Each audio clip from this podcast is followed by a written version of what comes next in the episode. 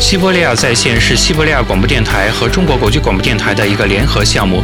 您可以通过我们的节目了解到当代西伯利亚的各方面的讯息，像经济、文化、科学、教育、旅游、现代音乐、西伯利亚各城市的历史以及创造了这个城市历史的名人等。本栏目由西伯利亚地区最大的广播电台西伯利亚广播电台独家提供。西伯利亚在线系列节目中，我们将为您讲述西伯利亚最有趣、最重要的故事。西伯利亚体育。体育赛事重大事件、大陆冰球联盟新闻等，所有西伯利亚体育实时重大事件等，都可以在西伯利亚在线特别节目中了解到。大家好，我是主持人韩波，我是维罗妮卡。今天我们先来看足球，然后再和大家聊一聊冰球。在今天的节目中，我们为大家带来的是足球循环赛，其参赛者均是世界各大洲最好的俱乐部。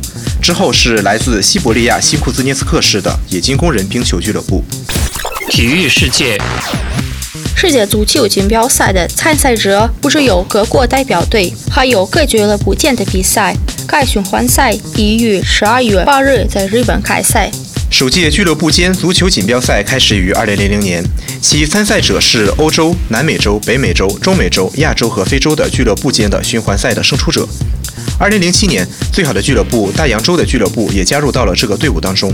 非常有意思的是，该比赛的发起者之一就是国际足球联盟俄罗斯代表维亚切斯拉夫·克罗斯科夫。循环赛并不是一开始就成活了，由于资金问题，该循环赛甚至还一度终止过。直到2005年，俱乐部间世界锦标赛才开始经济稳定举行。在2005年日本横滨决赛的赛场上，巴西的圣保罗俱乐部以1比0的比分战胜了英国的利物浦俱乐部。欧洲和南美洲之间的比赛应该是该循环赛的最主要的看点。这两个俱乐部可还没把领奖台上的最高的位置让给过谁。二零零七年的决赛上，意大利的米兰俱乐部以四比二的比分战胜了阿根廷的博卡青年队俱乐部。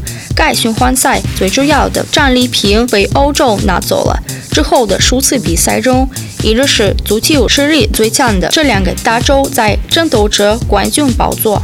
循环赛的历史上有很多精彩瞬间，并一直被球迷们深深地记着。比如说，2008年的决赛上对决的是来自英国的曼联和来自厄瓜多尔首都的基多大学体育联盟。比赛时间才刚刚过半，然而他们的队员数量就少于对方的了。但最终还是进了唯一一个球，赢得了该循环赛，成为该循环赛的冠军。2009年，观众们在赛场上见到了西班牙巴塞罗那队员阿根廷籍的梅西。和西班牙巴塞罗那对决的是阿根廷的拉普拉塔大学生俱乐部。在比赛的第八十九分钟时，西班牙拉平了比分。在加时赛中，梅西为他们带来了最终的胜利。当然，这并不是说其他大洲的各足球俱乐部都不值得一提。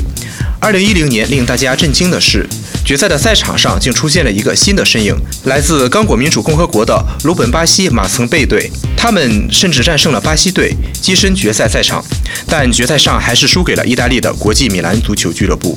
二零一三年，来自非洲的另一个足球俱乐部摩洛哥的拉加足球俱乐部再现了刚过的表现，出现在决赛的赛场上，但最终败给了慕尼黑的巴伐利亚足球俱乐部。这是德国队在俱乐部循环赛上的首次胜利。从二零一三年起，欧洲的各足球俱乐部就在也没把冠军称号让出去过。今年为欧洲荣誉而战的是皇家马德里足球俱乐部。罗纳尔多、内马尔、博伊尔等足球天才在赛场上驰骋着，和他们一争高下的是来自南美哥伦比亚的民族竞技俱乐部。我们刚才和大家聊的是足球，现在再来聊一聊被认为是俄罗斯排名第一的体育项目——冰球。现在，大陆冰球联盟也越来越受到中国冰球爱好者们的关注。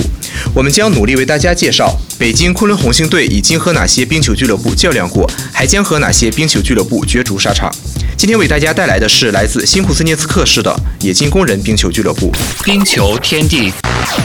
新库兹涅斯克是西伯利亚地区最大的工业城市之一，这里有数个大型冶金企业。这些企业始建于上世纪二十年代，并且还在苏联伟大诗人弗拉基米尔·马雅科夫斯基的诗作中出现过。正是在冶金厂诞生了城市的第一批体育俱乐部，其中最有名的一个就是冶金工人冰球俱乐部。冶金工人冰球俱乐部创建于1949年，自成立之日起十一年之后的1960年，他们才迎来了自己的第一次成功，成为俄罗斯苏维埃联邦社会主义共和国的冠军。之后，冶金工人还首次参加了苏联锦标赛。自那时起，苏联的各优秀代表队都纷纷前往这里参加比赛，引起了巨大的轰动。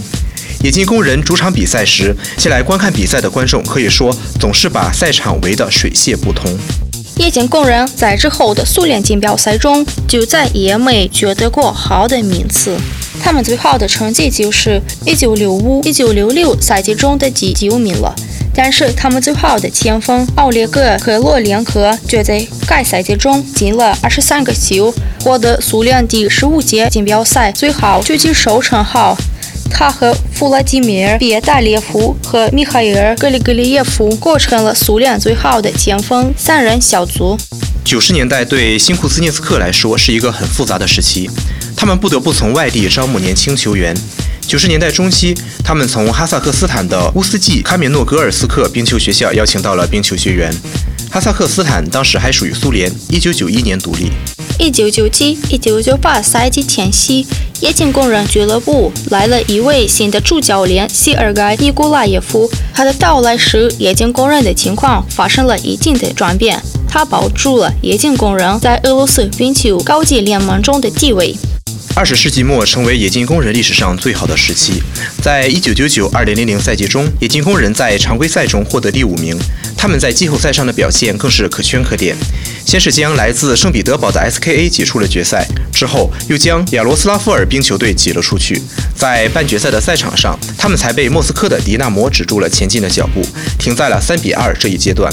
最终，冶金工人在自己的历史上第一次，也是截止到目前最后一次获得铜牌。在二十世纪末，冰球迅猛发展的年代，新库兹涅斯克有史以来第一次举办了俄罗斯冰球超级联盟新鲜杯联赛。当时参加比赛的都是冰球明星，为冶金工人而奋战着。但是，无论是球迷还是冰球专家，都一直看好瓦迪姆·塔拉索夫。他曾三次被授予俄罗斯最好守门员称号。这种情况一直持续到2004-2005赛季结束。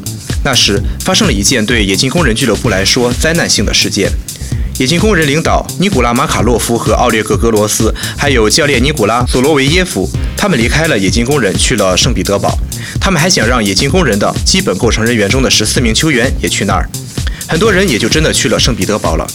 这件事之后，新库兹涅斯克冰球俱乐部不得不从零开始重建。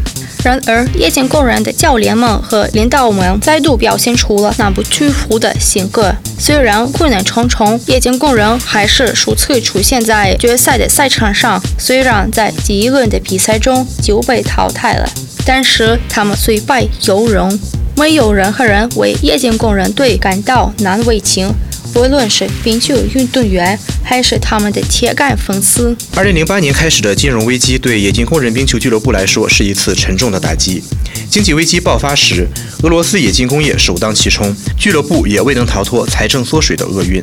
二零零八、二零零九赛季对于冶金工人俱乐部来说，只能用一个字来形容，这就是噩梦。他们排在了第二十一名，前途一片渺茫。下一赛季一结束，俱乐部的教练组成就被彻底更换掉了。德米特里·帕尔霍缅克成为冶金工人俱乐部的主教练。值得指出的是，这些惨淡岁月中，当地的冰球学校精彩地活了下来，为新库兹涅斯克的冰球事业做出了重大贡献。新库兹涅斯克不同年龄段的年轻球员们，在整个俄罗斯冰球界一直都是名列前茅。当时，新库兹涅斯克当地冰球学校的学员们还经常被邀请到俄罗斯国家队。二零零八二零零九赛季中，冶金工人青年队在俄罗斯马格尼托格尔斯克的决赛上获得了第一名。他们都是一九九一一九九二年出生的。他们中还有两个人格外突出，作为俄罗斯国家队的青年队队员，成功的完成了两场比赛，成为世界锦标赛的金牌得主。他们就是守门员德米特里·奥尔洛夫和前锋马克西姆·基岑。二零一一二零一二赛季，冶金工人终于摆脱了为人垫底的命运。这一赛季领导冶金工人的是安纳托利·叶梅林，他们共获得了七十五分。他们虽然没能进入决赛，但现实认证实了，他们善于比能取得更大的成就。他们的进步并不只是得益于教练的更替。冶金工人俱乐部中有史以来首次出现了芬兰籍球员的身影，他们都是世界锦标赛冠军得主。这就是守门员特艾姆拉希拉和后卫尤尔基维亚利瓦拉。此外，冶金工人的成员构成中还有三个人是最负盛名的冰球奖项斯坦利杯的得主，他们是俄罗斯籍前锋谢尔盖布雷林、加拿大籍后卫布伦特索佩尔和加拿大籍前锋克里斯塞蒙。二零一四、二零一五赛季中，冶金工人在主教练盖尔曼提托夫的带领下，成功完成了比赛。锦标赛上的第一件事，向我们讲述着冶金工人这个团队，他们是大陆冰球联盟中最年轻的俱乐部，要想持续稳定的在循环赛的赛场上驰骋，他们唯一缺乏的就是经验。有意思的是，他们在锦标赛中的进球猛手是来自北美的瑞安斯多亚。他2014年秋季转到了新库兹涅斯克。上那个赛季前夕，新库兹涅斯克冰球俱乐部没有放弃他们发展战略。这一战略的主要内容就是着眼于当地冰球学校的学员和毕业生。冶金工人的构成在最近数年创造了一项纪录，对冰球学员共计开放了十五个名额。二零一六、二零一七赛季，冶金工人队换了一位主教练。目前，该冰球俱乐部在各种比赛时时而胜出，时而战败。他们最缺乏的就是稳定性。但是，就算是大陆冰球联盟中最好的冰球俱乐部，也都会像以前那样畏惧他们。今天的冰球天地到这里就结束了。下周我们为大家带来的是大陆冰球联盟中来自鄂木斯克的先锋冰球俱乐部，敬请关注。下次节目见。再见。西伯利亚在线系列节目为中国听众朋友特别制作，为您讲述一切趣闻要闻，为您介绍俄罗斯的各个地区。本栏目由西伯利亚地区最大的广播电台网——西伯利亚广播电台为中国国际广播电台特约制作。